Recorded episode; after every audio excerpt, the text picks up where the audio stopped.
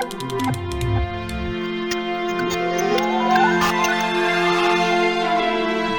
Nihilo. Martin Burkhardt im Gespräch mit Axel Bojanowski.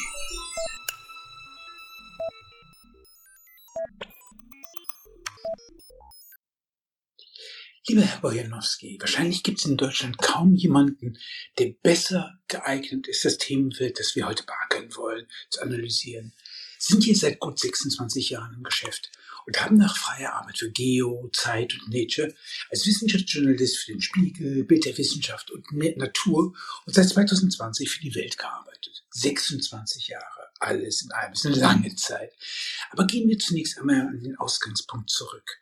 Was hat den jungen Axel Bojanowski, der sich mit der Untersuchung des Meeresspiegel-Tiefstands während des letzten glazialen Maximums am Sunderschelf und der quartärgeologischen Kartierung der südlichen Flensburger Außenförde beschäftigt hat, in den Journalismus geführt? Ja, also Wissenschaft fand ich ja auch sehr interessant, auch äh, sie zu betreiben, aber es, es erfordert eben tatsächlich äh, einen engen Fokus. Ja, also als Wissenschaftler, wenn ich also wissenschaftliche Karriere bedeutet engerer Fokus oder sehr enger Fokus auf, auf ein Spezialthema.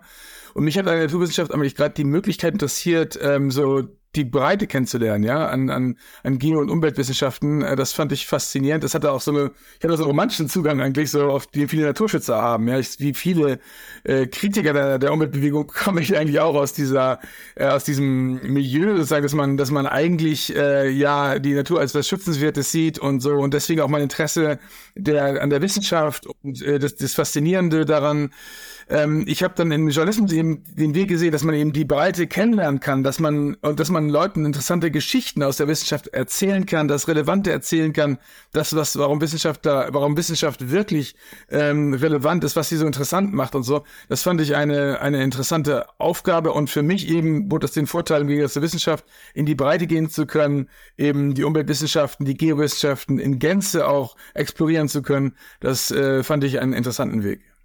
Machen wir ein kleines Science-Fiction-Experiment. Wenn man sie in einer Zeitreise direkt aus den 90er Jahren in die Gegenwart verfrachtet hätte, was wären impressionistisch betrachtet Ihre ersten Reaktionen auf den Stand der Dinge oder genauer die Berichterstattung darüber? Also die erste Reaktion wäre sicher erschrecken. Also ich würde mich äh, darüber erschrecken ähm, und und also was jetzt äh, aus dem Thema geworden ist, aus diesen Wissenschaften geworden ist und wahrscheinlich überlegen, einen anderen Beruf zu ergreifen. Aber meine zweite Reaktion war wahrscheinlich wundern, dass aus diesen Orchideenfächern eben Meteorologie, Geologie das bestimmte Thema unserer Zeit geworden ist, ja, das, das, das bestimmte politische Thema. Diese, diese, diese Themen, Meteorologie, ja, ein, ein, ein, ein Orchideenfach, äh, darüber redet mittlerweile die Weltpolitik. Das, äh, das, das finde ich, und das ist in jeder Nachrichtensendung werden Wetterereignisse als, als politisch relevant äh, serviert. Das werde mich dann als zweite Reaktion fasziniert. Und äh, die dritte Reaktion wäre wahrscheinlich dann eben Neugierde gewesen. Ähm, wie ist das so gekommen? Ja, also ich, ich bin äh, als Zeitreisender von, von damals heute und heute äh, mit, mit der Perspektive von heute hätte ich wahrscheinlich gesagt, was ist denn da passiert? Wie konnte das passieren? Ich hätte es gerne erforschen wollen. Und das mache ich jetzt ja eigentlich auch. Ich, ich muss gestehen, dass ich meinerseits, was die fachliche Seite anbelangt, gänzlich unbeleckt sind. Gleichwohl haben mich doch relativ früh schon einige Dinge massiv irritiert. Nicht zuletzt deswegen, weil die Gedankenlücken einem desinteressierten Beobachter wie mir direkt ins Auge haben springen müssen. So war mir, der ich mich mit der Geschichte der Digitalisierung beschäftigt habe, klar, dass die Frage der Klimamodellierung da einfach außen vor bleibt in der Diskussion. Kurzum, man verlässt sich auf etwas, was man doch um der reinen Lehre willen großzügig ausblendet. Schlimmer noch, wenn wir uns die Prognosen anschauen, die von Dennis Meadows oder Paul Ehrlich angestellt worden sind, kann man mit Mark Twain nur konstatieren, Prognosen sind schwierig, besonders wenn sie die Zukunft betreffen. Ja, man hätte viel lernen können aus, aus diesen Fällen Meadows und, und Ehrlich ähm, deren Vorhersagen in den, in den 60er, 70er Jahren ja katastrophal fehlgingen und aber auch schon damals ja fehlerhaft waren. Also es gab ja sofort Kritik an, an deren Prognose, wissenschaftliche Kritik, fehlerhafte Modelle, viel zu simplifizierende Modelle.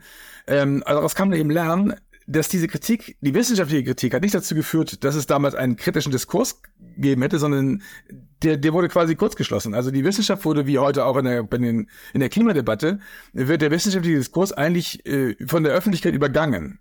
Und es wird das genutzt, äh, was man politisch nutzen kann, das wird, das, das wird, das wird genutzt.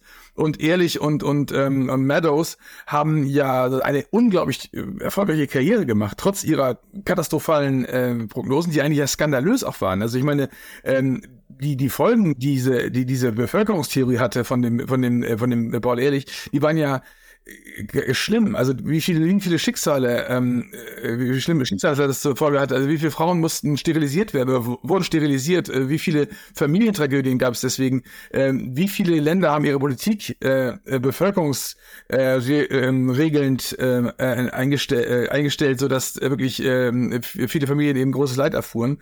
Das ist ähm, das ist nie richtig aufgearbeitet worden. Und stattdessen anstatt das aufzuarbeiten, sitzen diese Leute heute noch in den Talkshows und sagen das Gleiche wieder. Also ehrlich, er hat seine Theorie gar nicht zurückgenommen, sondern er betont sie weiterhin, weil man ja immer das weiter in die Zukunft schieben kann, die Katastrophe, ja. Und genauso macht das auch der Meadows ähm, mit seinen äh, schwindenden Rohstoffen, die auch, das ist ja auch katastrophal gescheitert zu sagen, ähm, die, die Rohstoffe gehen zu Ende, äh, der Menschheit, die Menschheit gehen die Ressourcen, die natürlichen Ressourcen aus, und zwar schon in Kürze, ne? Also er sagt ja damals bis zum Jahr 2000 ungefähr, äh, die wichtigsten Ressourcen und ähm, anhand von Modellen, ja. Und äh, da, er hat ja sogar eine Wette verloren in den 90er Jahren oder in den 80ern.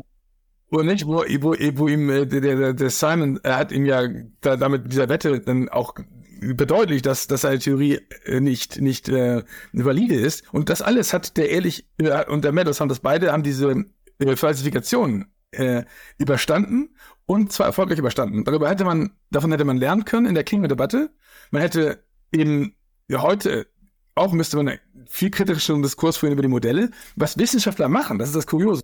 Die Wissenschaft führt einen kritischen Diskurs über Klimamodelle, den es in der Öffentlichkeit aber nicht gibt. Äh, weil das eben sozusagen, weil dieser Diskurs politisch vereinnahmt wurde. Und auch jetzt, heutzutage, bestimmen Apokalyptiker die Debatte, weil sie politisch ausbeutbar sind ähm, und weil man quasi im Namen der Wissenschaft äh, sozusagen äh, die Apokalypse vorgibt zu verhindern und bestimmte politische äh, Maßnahmen einleiten kann, die einem eben am Herzen liegen. So, kurz gesagt.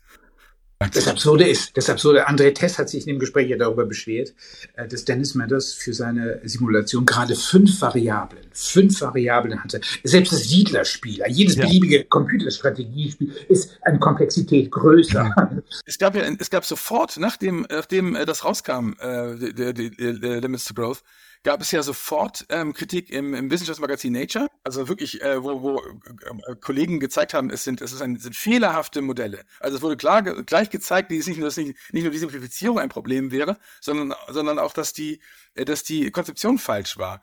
Und die Abbildung, es gab Abbildungen, die, die, die äh, in, in der Studie, die, die falsch waren. Ja, also es, es war total grotesk eigentlich.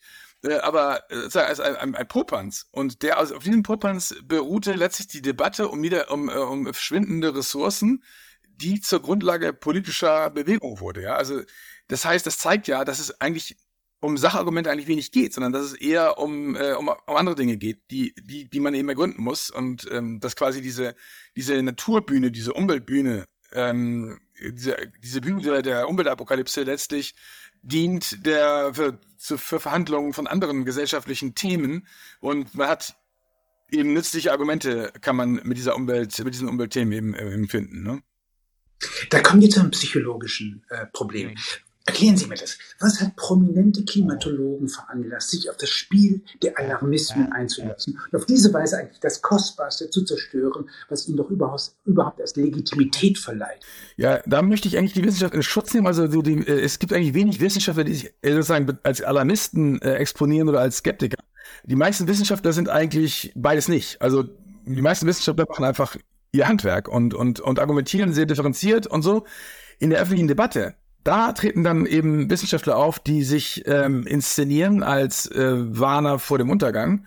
Und das sind eben die Anschluss, medial anschlussfähigen. Ja, also das sind die, die ähm, die Journalisten auch häufiger zitieren. Es gibt Kommunikationsforschung, die ganz deutlich zeigt, Wissenschaftler, die politische Botschaften verknüpfen mit wissenschaftlichen Ergebnissen, werden häufiger zitiert.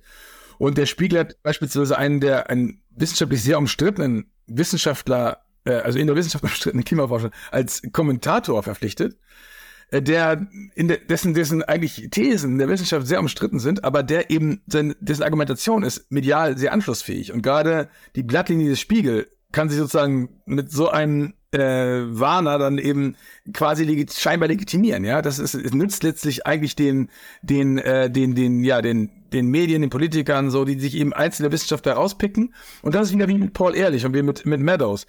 Das sind eben Leute, die das auch gerne machen. Also wenn bestimmte Figuren, bestimmte Temperamente, die lassen sich drauf ein. Also die, die nehmen sich das nicht gerne vereinnahmen von der Politik. Und da weiß man auch gar nicht mehr, ist es eigentlich wirklich deren Meinung oder fühlen die sich geschmeichelt und nehmen dann die Meinung sozusagen legitim oder versuchen dann ihnen die Wissenschaft so auszulesen, dass sie diesen politischen äh, Meinungen dient. Das finde ich faszinierend, ja, dass, dass da werden eben Wissenschaftler quasi ähm, im Grunde ja ausgenutzt ähm, und ähm, lassen sich gerne ausnutzen. Und der Roger Pielke, Julia, ähm, das ist ja ein, ein, ein krasses Beispiel. Äh, ein, ein, ein toller Wissenschaftler, ähm, Umweltwissenschaftler, der eben häufig Studien ähm, äh, gemacht hat, die sozusagen dem den, ja, den, den Platzhirschen der, der, dieser, dieser Klimadebatte in die Quere kam. Ja, der hat also Dinge herausgefunden, die waren nicht so, die passten nicht so richtig in die, in die Erzählung von der Klimakatastrophe. Und äh, der, der Pink ist gar kein, gar kein Skeptiker, aber er ist eben, er sagt, man kann mit Lügen nicht die Wahrheit verteidigen. Und gerade dieses Inszenieren von Wetterkatastrophen als Klimakatastrophe, das hat er hinterfragt und hat dann eben äh, gezeigt, ja, Wetterkatastrophen, ähm, so, da gibt es eben keine Zunahme der Schäden bislang, wenn man sie normalisiert.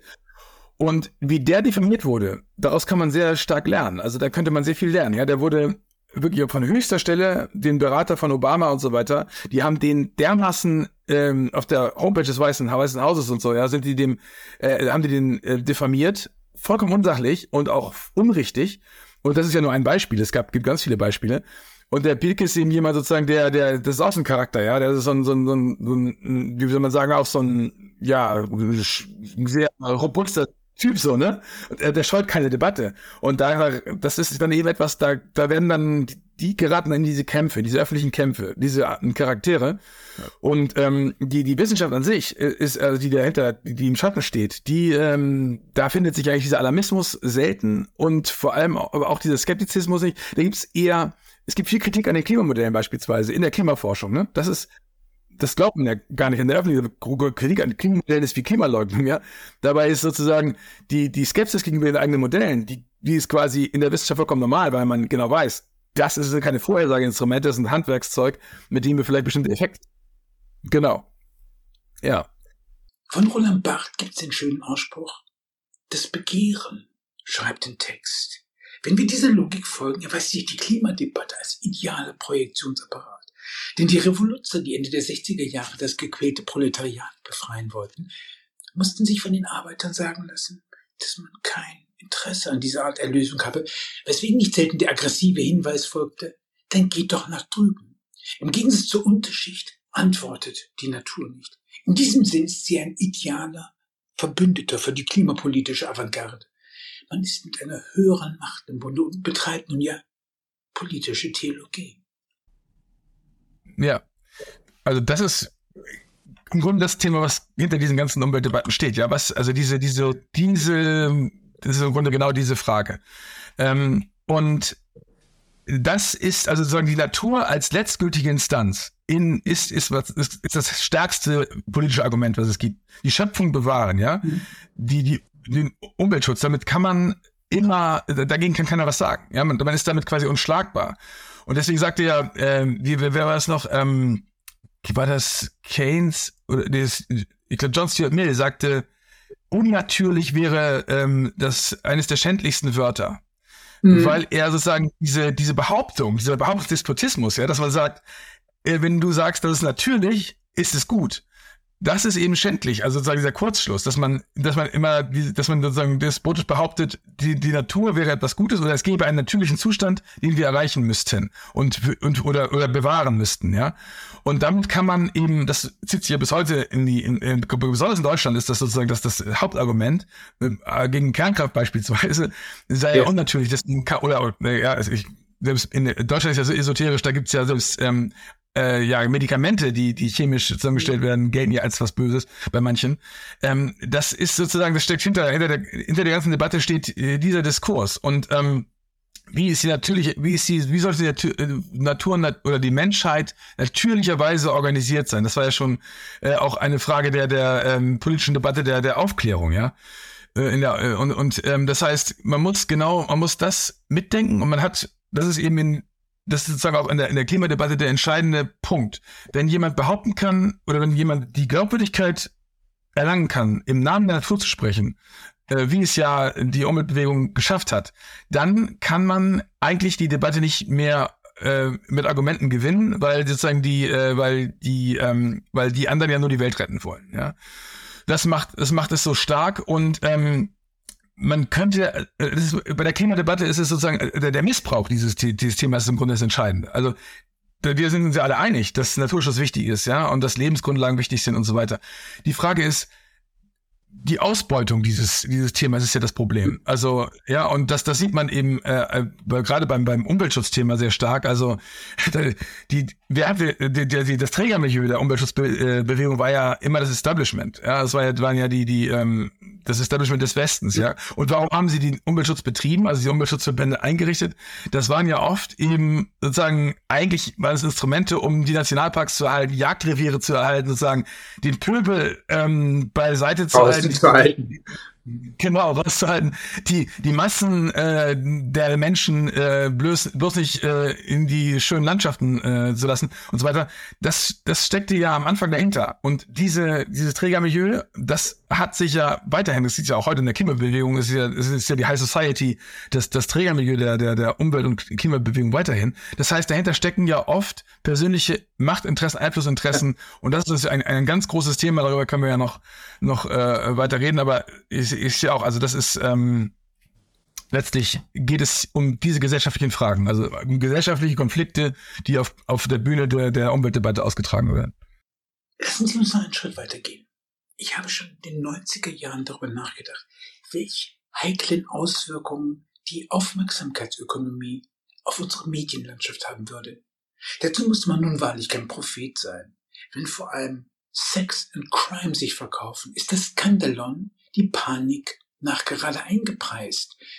Im Clickbaiting lohnt es sich einfach, die Realität der hyperbolischen Wahrheit zu opfern, wie Donald Trump das genannt hat. Welchen Einfluss hat das auf die Berichterstattung? Ganz entscheidend. Also die Lust der Medien an der Un Umweltkatastrophe ist legendär. Also äh, der Spiegel hat gerade einen Titel gemacht. Ähm, in Deutschland wird das Wasser knapp.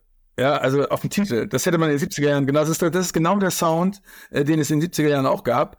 Ähm, also, dass in Deutschland das Wasser knapp wird, ist, ist äh, auf die Idee muss man jetzt mal kommen, ja, in der Westwindzone. Deutschland bleibt immer in der Westwindzone, hier wird es immer Regen geben, es wird, äh, der Regen wird eher zunehmen im Zuge der globalen Erwärmung.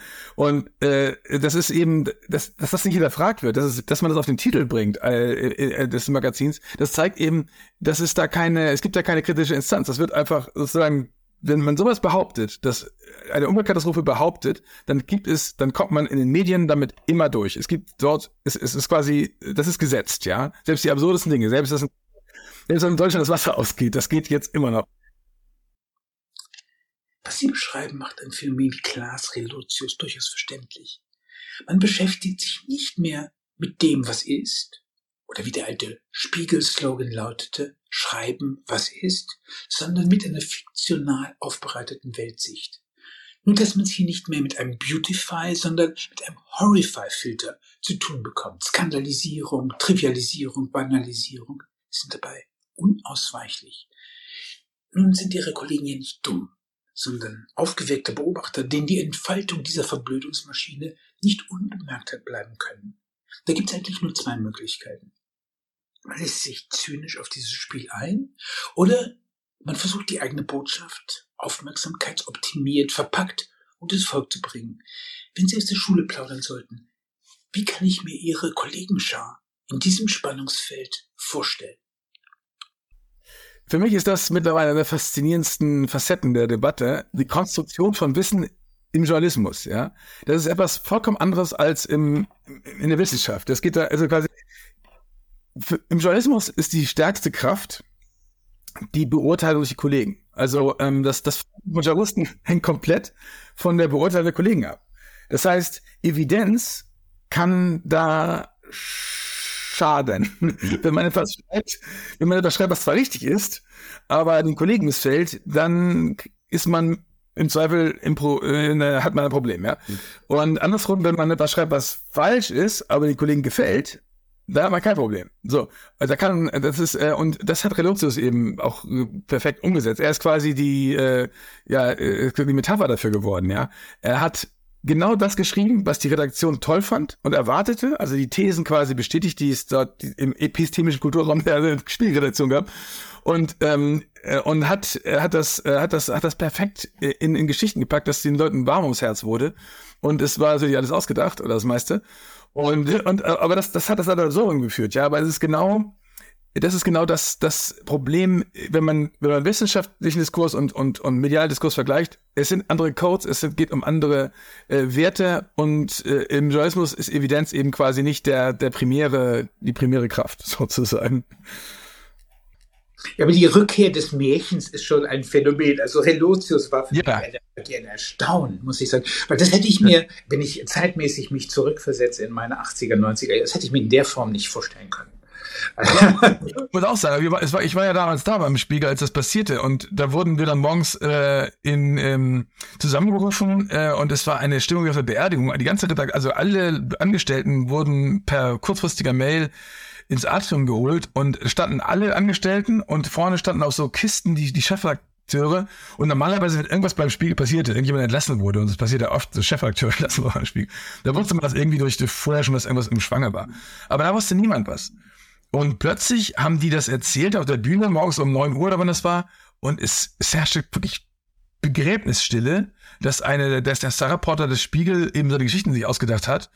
Und äh, es haben auch äh, Kollegen auch geweint und so. Und es, es war wirklich, äh, wirklich, wirklich? Ja, es war äh, wirklich, weil das ist so der Stolz der ganzen Redaktion. Floss mit diesen, floss gegen den, oder gegen der, den, den Fluss und, und ähm, das war, es, es ist ja wirklich, es hat die Schwäche des Spiegel und auch, ich meine, das gibt's ja nicht nur im Spiegel, sondern ähm, anderswo, überall. genau, überall, offengelegt in Redaktionen, ich würde mal sagen, beim Spiegel ist das so aktivistisch geprägten Redaktionen, wo sozusagen, wo es besonders, wo der, der Druck durch Kollegen, der, der Kollegen, äh, die, die beurteilte Kollegen besonders massiv ist. Also wo man, wo der Konkurrenzdruck besonders stark ist, kann man auch sagen. Mhm. Da ist es, da sind solche, passieren, glaube ich, solche Phänomene eher, weil, weil man sich da eben angleichen muss. Also wenn man, wenn man beim Spiegel sozusagen äh, eine andere Meinung vertritt als die hegemoniale Meinung, dann hat man sozusagen ja, es ist schwierig. Also bei, ich bin jetzt bei Welt und da ist es nicht so schwer, eine, eine Meinung zu vertreten, die, die, äh, die jetzt nicht mal, sagen wir, der Standredakteur hat oder sowas. Das, das wird da geradezu gefordert, ja, also Pluralismus. Mhm. Und das ist, ähm, beim, beim Spiegel ist das nicht so. Da ist, da, ja, und auch, äh, da ist, ist eben so, dass das ähm, ist viel homogener ist ähm, und die Leute auch, also es ist sehr, sehr, quasi auch ein bisschen erdrückend auch teilweise. Und wenn dann jemand wie Relotius so tolle Geschichten schreibt, die quasi im Sinne dieser, dieser, mhm. dieser, dieses Milieus Herzerwärmend. Ja, das ist doch traumhaft. Das ist doch genau, was wir immer gesagt haben. Und dann sind alle still und man hat es äh, hier doch schwarz auf weiß und der beste Reporter schreibt es und so.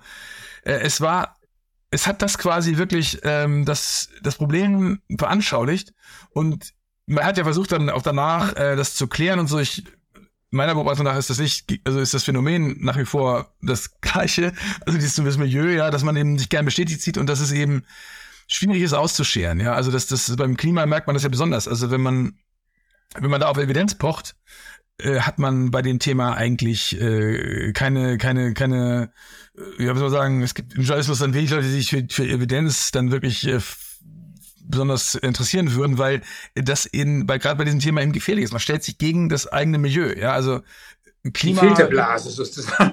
genau, die, die Medienblase ist ja, ist ja sozusagen, die Leute sehen sich hier als links ähm, yeah. Was auch schon mal etwas Kurioses was also aber sie, sie sehen sich so, das ist sozusagen so eine, so eine Art äh, Interpretation. Und und man man versucht sich eben mit bestimmten Identitätsmerkmalen äh, auch so das den Anschein zu geben, dazuzugehören. Und und Klimakatastrophe ist mittlerweile ein ein wichtiges Identitätsmerkmal. Und wer da irgendwie äh, mit irgendwelchen ähm, Studien ankommt, die sagt, ja hier gibt es Unsicherheiten oder sowas, der oder die ähm, ist nicht, äh, wird nicht beliebter, sagen wir mal so. Also Relotius war ein Vorschein auf Dinge, die doch kommen können. Es war nicht sozusagen, sie würden nicht dem, dem treuen Glauben anhängen, anhängen dass äh, die Journalistenschar in sich gegangen ist und äh, Selbstkritik äh, praktiziert. Journalistenschar geht nie in sich. Ich, das ist ja so, das ist ja so ein sozialer Prozess, ja. Also wir sind, wir sind ja ähm, es ist, es geht im Journalismus vor allem darum, eben vor den Kollegen zu bestehen. Das ist, das ist letztlich der, die entscheidende Bewertungskraft. Also Freud macht eine wunderbare Unterscheidung zwischen Neurose und Psychose. Sein Beispiel, sein Gedankenexperiment ist folgendes. Er ist eine junge Frau. Die liebt die, den, den Mann ihrer Schwester. Dummerweise stirbt die Schwester. Ja, die ist also steht vor dem Totenbett der Schwester, sieht die tote Schwester und Freud fragt sich, was würde eine Neurotikerin tun? Eine Neurotikerin bekommt natürlich ein schlechtes Gewissen. Sie liebt den Ehemann und plötzlich ist die Schwester tot. Sie könnte zwar sagen, freie Bahn der Tüchtigen, aber das geht nicht. Also, so, was macht jetzt die Psychotikerin? Freuds Antwort ist wunderbar. Die Psychotikerin sagt, die Schwester ist gar nicht tot. also, was das psychotische Moment in dieser Geschichte ist, äh, Realitätsverlust. Und das Problem ist tatsächlich, quasi, wenn ein Realitätsverlust so quasi, ein, so quasi Platz gewinnt und die Kollegenschar sich in moralischer Panik um bestimmte Dinge so quasi äh, gruppiert, dann ist man eigentlich in einem gesellschaftspsychotischen Zustand. Was unglaublich, was ich unglaublich fatal finde.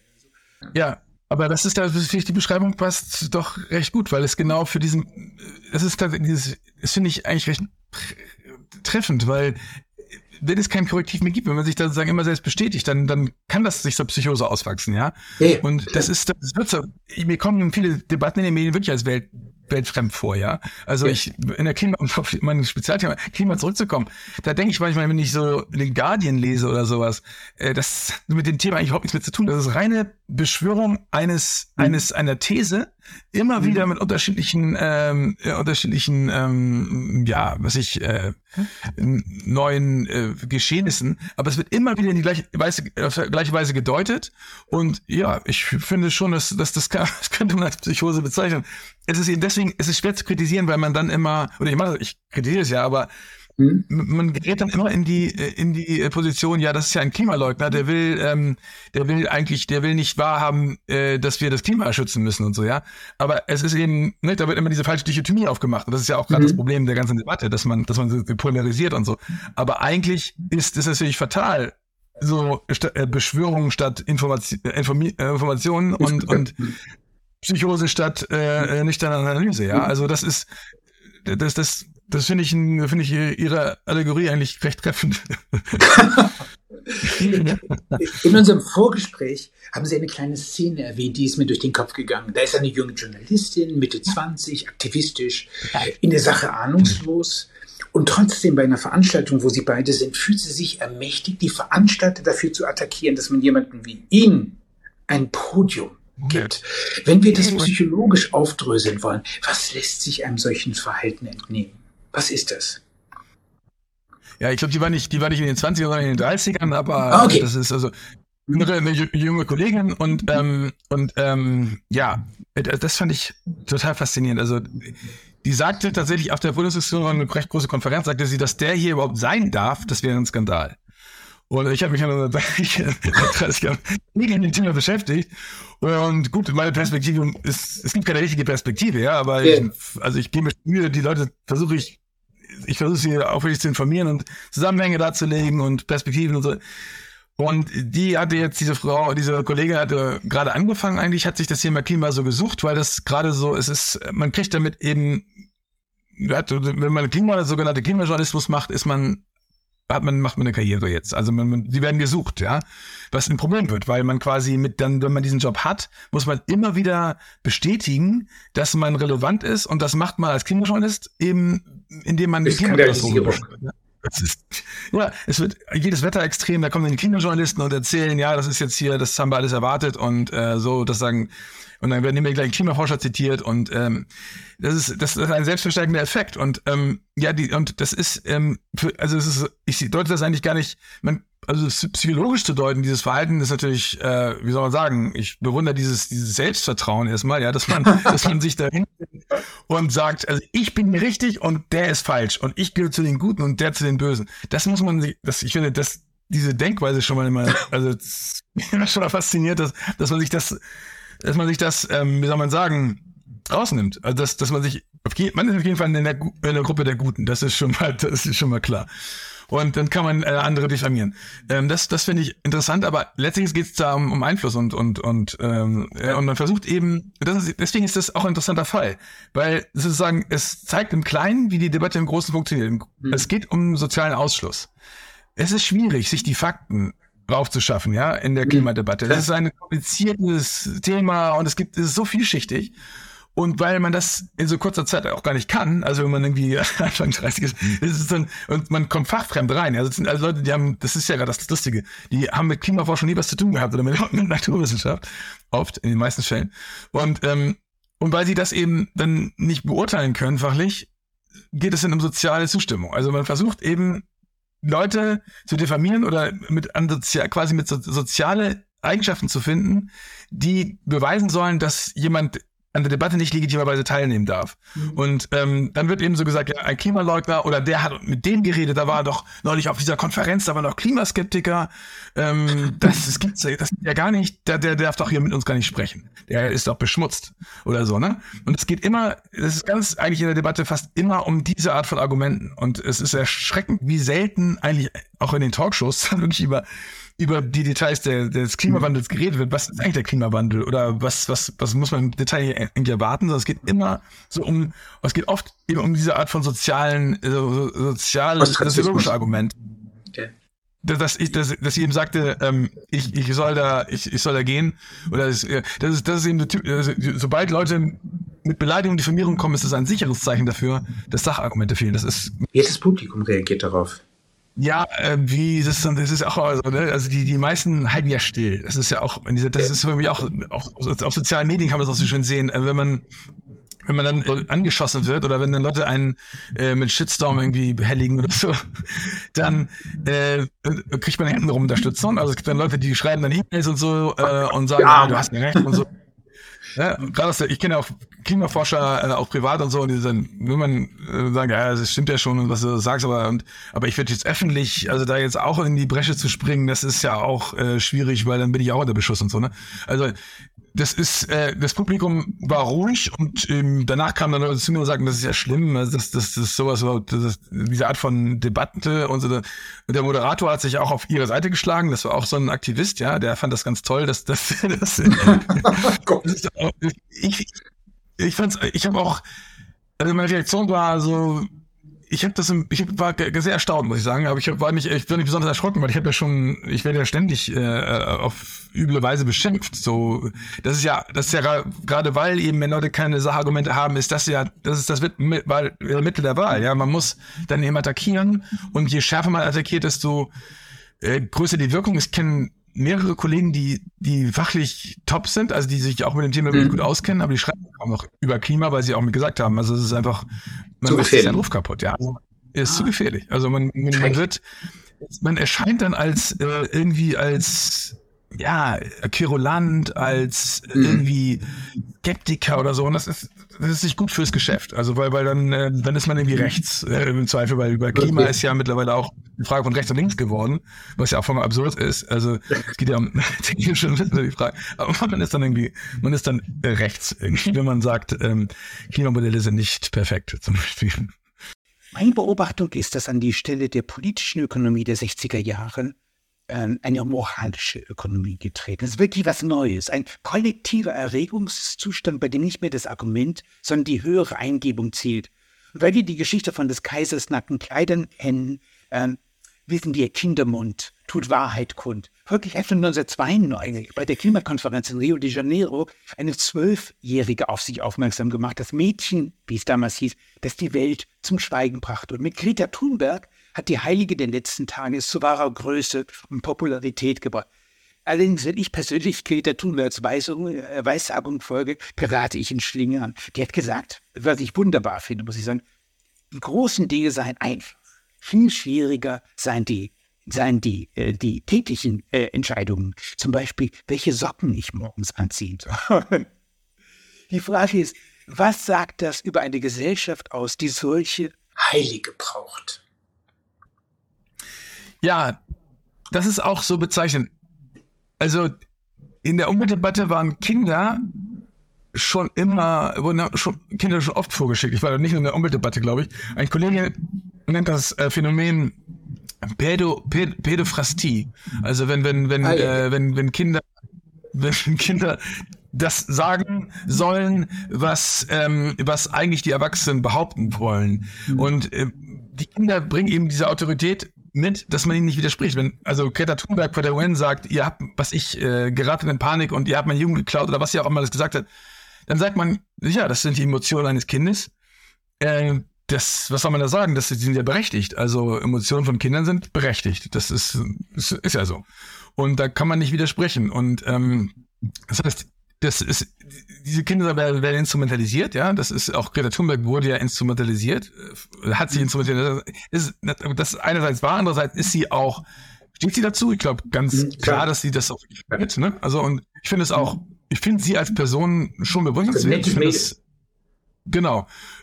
Klasse, wie, wie, also ich muss sagen, das ist schon, schon sehr, sehr, sehr toll. Es ist eben nur so, sie wird eben instrumentalisiert und das, diesen Aspekt muss man eben kritisieren. Sie selber, ne, was sie, das ist genau vollkommen legitim und auch bewundernswert, was sie macht, aber ihre Instrumentalisierung auch so mit ihrer Krankheit, ja, das ist, finde ich, auch ein Thema, da kann man sich auch fragen, ähm, weil sie hat ja selber gesagt, ihre Eltern haben auch gesagt, ähm, ja, hat, dieses Klimathema hat ihr geholfen, über ihre Krankheit hinwegzukommen. Ja, sie fühlt sich plötzlich besser. Also, ich meine, das sind das sind Dinge, die die äh, die über die man nicht gerne redet. Also das äh, so und aber deswegen die Kinder werden vorgeschickt, die behaupten etwas und äh, das ist damit das ist damit als Argument unangreifbar. Und ähm, also die, das, das, dieses interessante Setting war ja bei, bei sowohl bei Greta Thunberg als auch bei der bei dem Mädchen, das die Welt rettete 92 bei der Rio-Konferenz. Mhm. Der Konkurrent war immer der amerikanische Präsident. Also diese Mädchen kommen dann als kleine Erdenbürgerinnen mhm. Ja auf diese großen Konferenzen und wen wen konfrontieren sie? Den mächtigsten Mann der Welt. Okay. Und das ist natürlich ein ein tolles Setting, da sind dann, ich meine, wem, wem kriegen die Sympathien zu? Ich meine, das ist ja klar, wer da, da äh, die sympathischere Figur ist. Und es, es war genau das Gleiche. Also der, der, der George Bush Senior, 92, ähm, hat gesagt dann ähm, über den amerikanischen über den amerikanischen Weg des Lebens wird nicht wird nicht verhandelt. The American Way of Life, über den wird nicht verhandelt. Das war 92 und, und, und jetzt Donald Trump, da war das ja wieder so. Greta Thunberg auf der UN-Konferenz konfrontiert Donald Trump und auch der sagte wieder, wir verhandeln nicht über amerikanische Arbeitsplätze und so weiter. Die wird es weitergeben. Ich habe, und das geht mehr als 30 Jahre zurück, analysiert, was mit einer Gesellschaft passiert, die mit einem neuen Betriebssystem konfrontiert ist. Konkret war das die mittelalterliche Gesellschaft, die mit dem Räderwerkautomaten, der mechanischen Uhr konfrontiert entdecken musste, dass sie sich allerlei Gespenster damit einhandelte, Gespenster, mit denen sie nicht umgehen konnte. Zum Beispiel, dass mit der unablässig tickenden Uhr die Formel Zeit ist Geld sich einstellt und das Geld Zinsen verlangt. Und weil das 14. Jahrhundert das nicht einhegen konnte, war man genötigt, den Himmel umzubauen und mit dem Fegefeuer ein Zwischengeschoss einzuziehen, in dem die Wucherer ihre Sünden abarbeiten konnten. Aber all das, das Purgatorium, das Fegefeuer und die Selbstgeißelung, das blieb vergeblich. Und so suchte man Rettung im Wunder bei einer Jeanne d'Arc beispielsweise oder versuchte die Fremdheit durch Hexenprozesse zu bewältigen. Wenn ich mich heute umschaue, kommt mir die Welt tatsächlich so vor, da haben wir Green- und Pinkwashing, merkwürdige Heilige, Kinderkreuzzüge, eine nicht enden wollende Selbstgeißelung. Und wie im 15. Jahrhundert braucht man Sündenböcke, an denen man sich schadlos halten kann. Tatsächlich kommen mir die Kids, die sich apokalyptisch die letzte Generation nennen, so vor wie die Kindersoldaten Savonarolas, die mit ihrem Fegefeuer der Eitelkeiten die Florentiner Gesellschaft terrorisierten. Kommt Ihnen diese Beschreibung plausibel vor? Ja, also ich, das ist, glaube ich, auch so ein Topos, der immer wieder vorkommt bei diesen Umwelt. Äh, also man braucht den Sünder, ja, man braucht den, den Gegner. Und es geht ja um Selbstinszenierung oft. Also diese Leute, das ist, finde ich, auch, das muss man auch, finde ich, sehen. Umweltaktivismus ist ein guter Weg, um im im gesellschaftlichen Status äh, mithalten zu können. Ja, also wenn man äh, mhm. wenn man, ähm, wenn es einem schwerfällt, etwas anderes etwas zu, zu erreichen, ist das ein guter Weg, um quasi genau jene zu bekämpfen, die erfolgreich sind. Das ist, glaube ich, auch ein Schlüssel dazu zu verstehen, warum es sein konnte, dass die Umweltbewegung so mächtig wurde. Also, weil es geht ja eigentlich um was Gutes. Es geht ja darum, um etwas, was eigentlich alle wollen, also Umweltschutz, nicht? Aber es geht dann immer um das Wie. Und die Umweltbewegung hat es eben, hat sich eben als ja, Kontrapunkt zum, zum Kapitalismus gesehen. Also es, es ist quasi ja, so nach den Wirtschaftswunderjahren gab es ja dann, äh, es, also es gab den großen Aufschwung der Wirtschaftswunderjahre. Und ähm, dann hat man, äh, dann gab es eben die neuen Reichen, also diese, diese, diese neue kapitalistische Oberschicht, ja, die durch, durch, durch, äh, die eben durch den Aufschwung reich wurde. Und das war stellte eine Herausforderung da für die alten Reichen, für die, für die, äh, für die Adligen, für die äh, reichen Familien und so weiter. Und das waren dann immer, oder auch für die Intellektuellen, also für, ja, die sich eben im, die plötzlich als deren Status auch in Frage stand, weil ich meine, da waren jetzt plötzlich diese Leute, die sich alle, die sich alles tolle Autos und Häuser und Reisen leisten konnten, die das vorher nicht konnten und man war selber nicht mehr, gehörte selber nicht mehr unbedingt äh, zu, zur, zur, zur High Society, ja. Und diese Dinge spielen alle mit, wenn man verstehen will, warum es, warum finde ich, warum ähm, warum diese, diese Debatte so scharf ist, ja, weil es letztlich um Selbstbehauptung des, des gesellschaftlichen ja, Status auch geht. Ja. Ne? Und, ja. und deswegen es man braucht, genau, und man braucht, man braucht, man braucht einen Sünder. Und die Sünder sind die, wenn für die Umweltbewegung, die sind die Kapitalisten, sind die, ist, ist die Industrie, ja. Und dabei wird natürlich vollkommen ausgeblendet, dass, dass letztlich der Kapitalismus, die Industrie nicht nur die Umwelt langfristig besser machen als alle anderen Systeme, die man kennt, äh, und andererseits, dass sie auch überhaupt erst den Wohlstand und das Wohlergehen ermöglicht Klar. haben, und, und eine, eine, eine, eine, ein Wohlergehen ermöglicht haben, dass es eine Historie seinesgleichen sucht. Es gibt natürlich wahnsinnig viele Schwächen des Wirtschaftssystems, äh, aber es kann sich auch aus sich selbst heraus heilen. Oder man kann es ja versuchen. Aber es wird eben frontal bekämpft, weil es eben sozusagen als Sünder, als Sündenbock viel, äh, wie soll man sagen, hat man einen viel besseren Status, wenn man sozusagen diese Behauptung aufstellen kann, dass man das mhm. System umwerfen will. Dass man eben, man wertet sich selber damit als auf als Systemfeind und man hat eben einen klaren Gegner. Und das sind eben das sind eben die, die, äh, die neuen Reichen, das sind die Industriellen, das ist der mhm. Kapitalismus, die durch Kapitalismus reich wurden.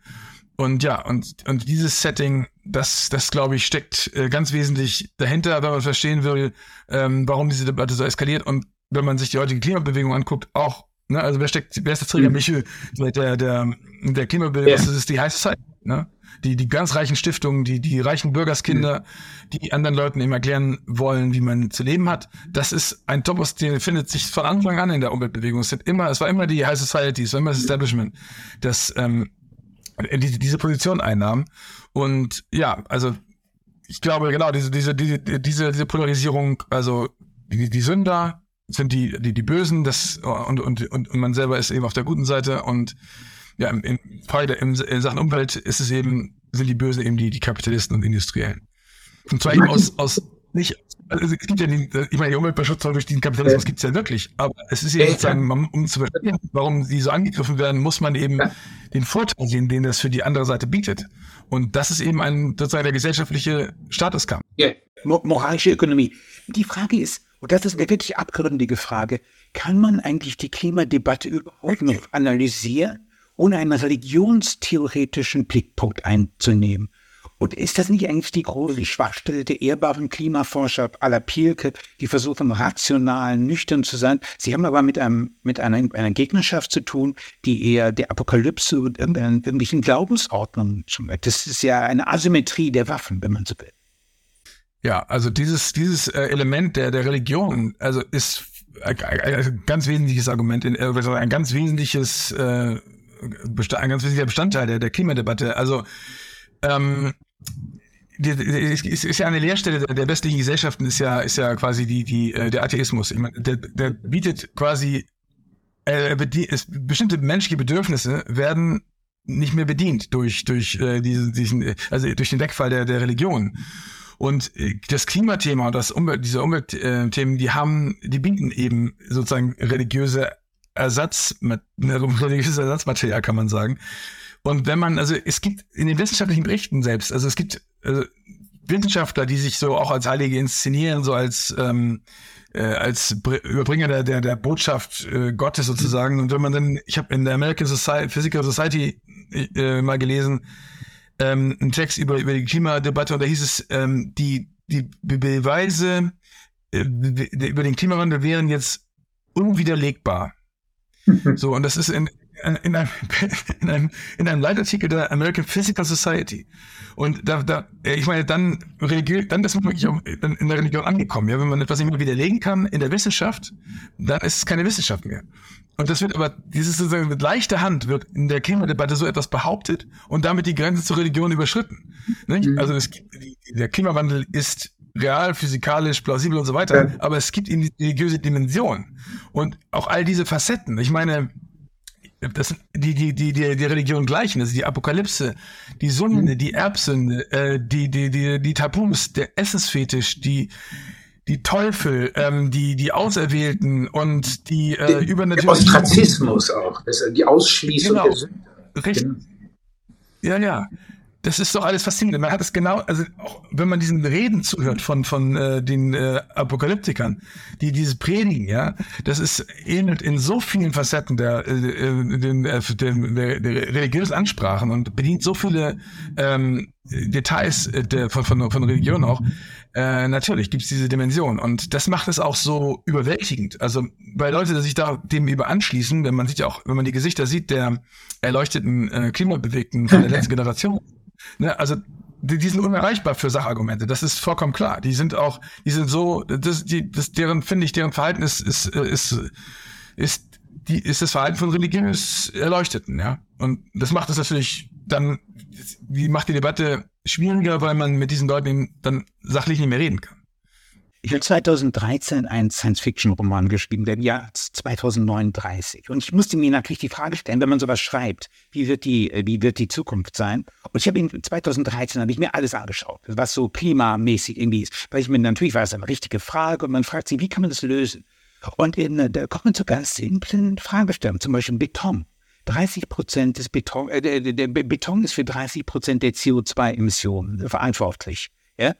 Und da gibt es wunderbare Techniken, Leichtbeton zu machen. Aber all diese Lösungen haben eigentlich in unserer Debatte überhaupt gar keine Rolle gespielt. Das ist das Bizarre. Also eine, der Herr, eine absolute Unkenntnis vor, welche konkreten oder auch diese SLAM-Technologien der, der Landwirtschaft. Drohnen gehen über Felder, sehen ganz genau, wo das bewässert werden muss. Man kann also mit einem Minimum an so Materialaufwand ein Maximum in Produktion, Vertical Farming.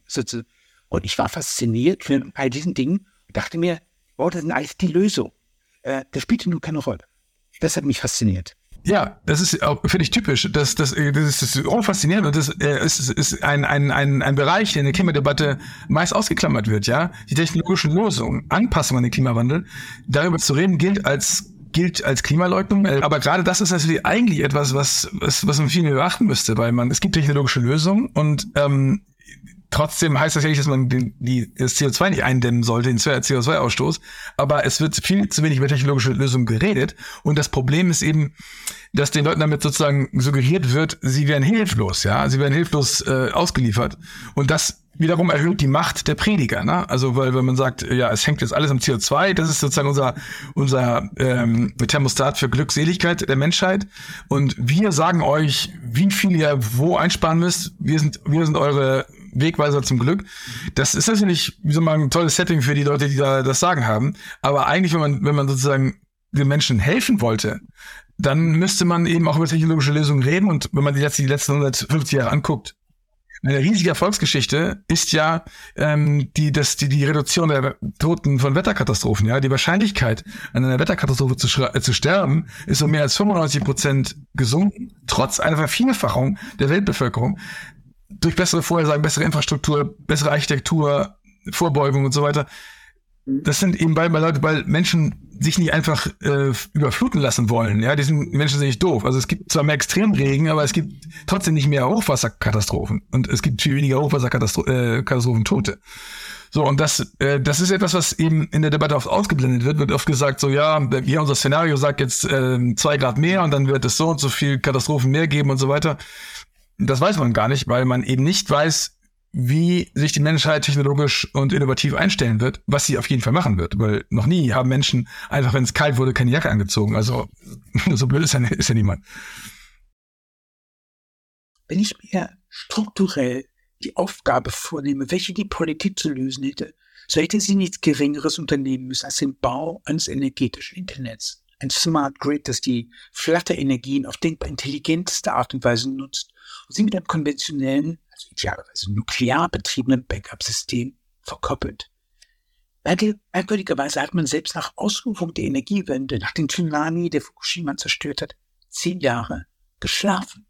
Und jetzt fällt den Politikern nichts Besseres ein, als die Ermittlung des Strombedarfs mit massiven Strafandrohungen durchzusetzen. Ich denke, Sie werden in Ihrer langjährigen Arbeit als Journalist doch immer wieder mit Politikern aller Couleur zu tun gehabt haben. Malen Sie den Zuschauern doch ein Psychogramm dieses Zeitgenossen. Ja, also ich, ich, ich bin kein Freund vom, vom äh, Politiker-Bashing und Verhören und so weiter. Das ist, äh, also das, das ist ein unglaublich schwieriger Job und so wissen wir. Und ähm, ich finde aber, die Energiewende ist ein, ein, ein Beispiel, wohin Opportunismus führen kann. Ja, also weil Widerspruch in Sachen Energiewende war so oder ist so verpönt, man war da wirklich, ich meine, André Tess, hatten Sie ja hier im Interview, ein, einer der respektabelsten Energieforscher, äh, die es gibt, der wird ja als, als, wird ja auch politisch diffamiert, ja, weil er eben die Energiewende kritisiert. Und so, so war es eben in Deutschland, weil, weil Energiewende, die haben sie eben geschafft, sozusagen die, die Vorsprecher haben sie eben geschafft, sozusagen Energiewende gleichzusetzen mit Naturschutz und, Ener und erneuerbare Energien mit, als Ökoenergien zu vermarkten. Und das heißt also, dieser Opportunismus der Politik widerspruchslos die Abschaltung der Kernkraftwerke sozusagen geschehen zu lassen in Zeiten der, der Energiekrise und der, äh, des Klimawandels, wo man eben CO2-arme Technologien bräuchte. Das ist ein Ausmaß des Opportunismus. Also es ist wirklich, da sieht man, wie gefährlich Opportunismus sein kann. Und da sind natürlich wir Medien natürlich ganz entscheidend. Also das Versagen der Medien in Sachen Kernkraftdebatte und Energiewende-Debatte finde ich grandios. Also auch diese jede Art von kritischer Beleuchtung der Energiewende galt als rechts und so, ja. Und jetzt sieht man, wohin so etwas führt. Und da ist es eben so, ja, hätte es, ähm, also ich weiß, in Zeiten von Social Media ist es sehr schwer, als Politiker äh, Thesen zu kritisieren, die, die den Mainstreams wieder, äh, Thesen aufzustellen, die den Mainstreams widerlaufen, weil man da wirklich da durchs Dorf gejagt wird.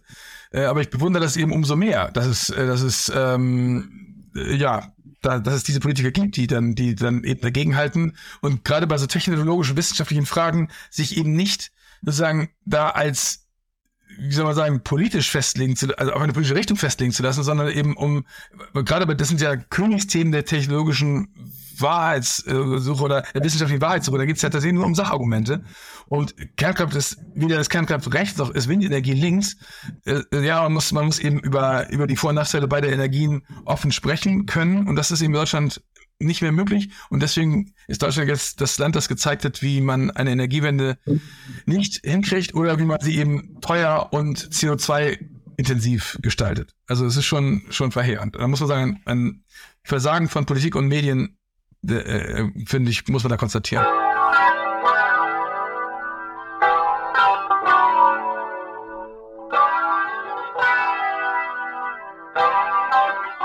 Sie hörten Martin Burkhardt im Gespräch mit Axel Bojanowski.